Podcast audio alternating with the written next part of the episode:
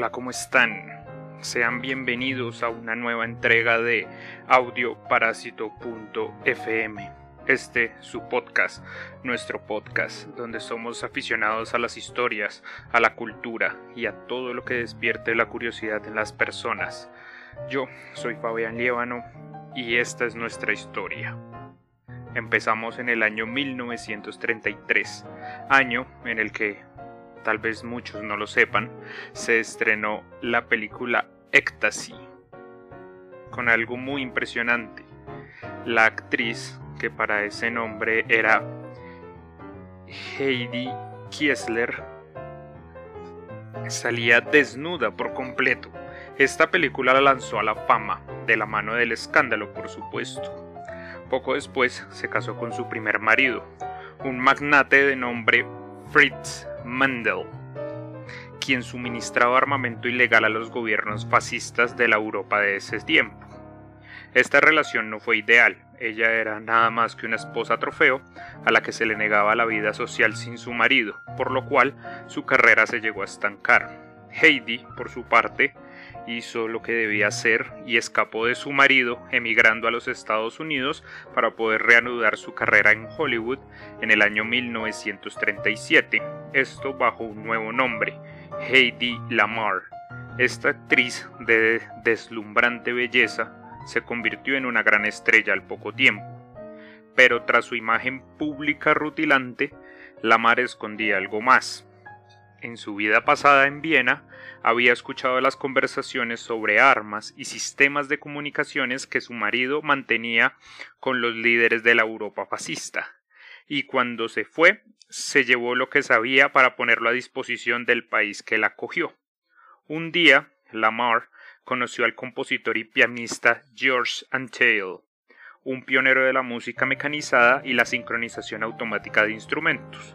Juntos pensaron en aplicar el principio de la pianola a los torpedos dirigidos por radio, es decir, empleando rollos de papel perforado para que la frecuencia de la comunicación fuera saltando entre 88 valores distintos, el número de teclas que tiene un piano, por supuesto, según una secuencia que solo podrían conocer quienes poseyeran una clave. Eso impediría que el sistema fuera interceptado. Esta patente se publicó el 11 de agosto de 1942 bajo el título Sistema de Comunicación Secreta. Sin embargo, el sistema de Antail y Namar no fue explotado de inmediato. Esto se dio tal vez por dos razones. Primero y la más importante, el gobierno no entendió o no conceptualizó para, para ese entonces la comunicación inalámbrica como siempre, estamos hablando de personas muy adelantadas a su tiempo. Pero igual un segundo motivo, tal vez más importante, es que el invento fue aparcado porque se consideraba a la mar la chica más guapa del mundo y debemos tener en cuenta que en esa época nadie tomaba en serio una mujer bella en cuestiones intelectuales, tristemente. Por supuesto, desde su biografía se apunta que ella nunca pretendió ganar dinero con su invención, que entregó a la manera estadounidense, y con esta Heidi se adelantó a su tiempo en 20 años, imagínense.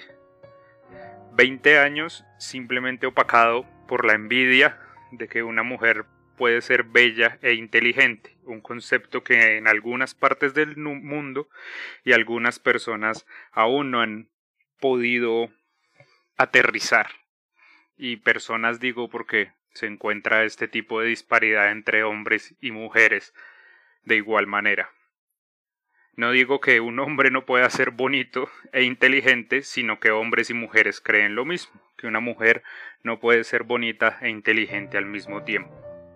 Por fin, la invención de Antel y Lamar sería aprovechada 20 años más tarde, después que en 1959 Intel falleciera y la patente expirara sin producir ni un solo dólar.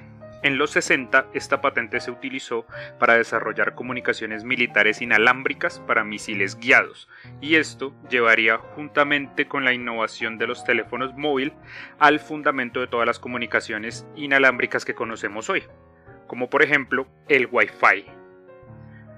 Por lo cual para esta inventora y, y actriz, en cambio, el futuro no sería tan prometedor.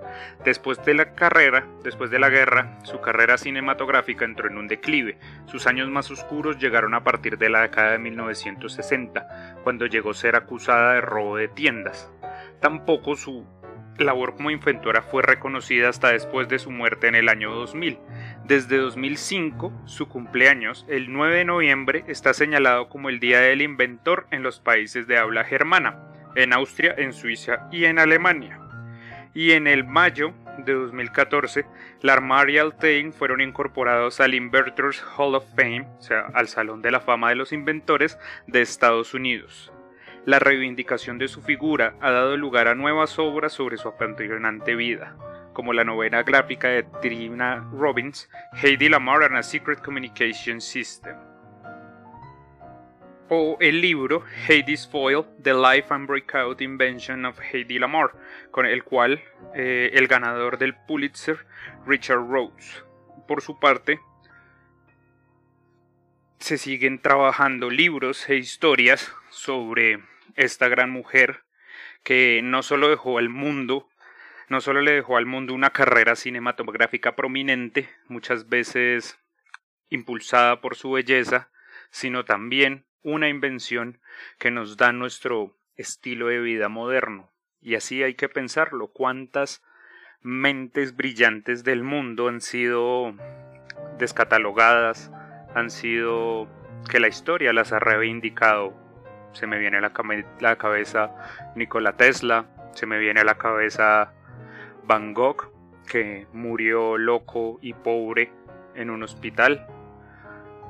Como muchos otros, la historia les hace pleitesía, les da honor a toda esa labor tan hermosa desde el arte, porque al fin y al cabo inventar termina siendo un arte cuando las teorías científicas del momento se quedan pequeñas para justificar lo que sucede y se crea algo nuevo. Una definición bastante bonita de arte. Y con esto damos fin a la entrega de esta semana de audioparásito.fm, apegándonos a este modelo de historias cortas de personas extraordinarias y no dándole un buen final a este año 2021, que es cuando estamos grabando este podcast, que espero les guste y espero tomen la iniciativa de seguirnos, compartirnos a quienes ustedes crean que les gustó, que les podría gustar o no, de pronto este podcast les puede gustar a mi primo, se lo envío a mi primo. Hagan eso y verán que nos van a ayudar a crecer mucho. Yo como siempre soy su host, Fabián Liévano, y esto es audioparásito.fm. Feliz semana.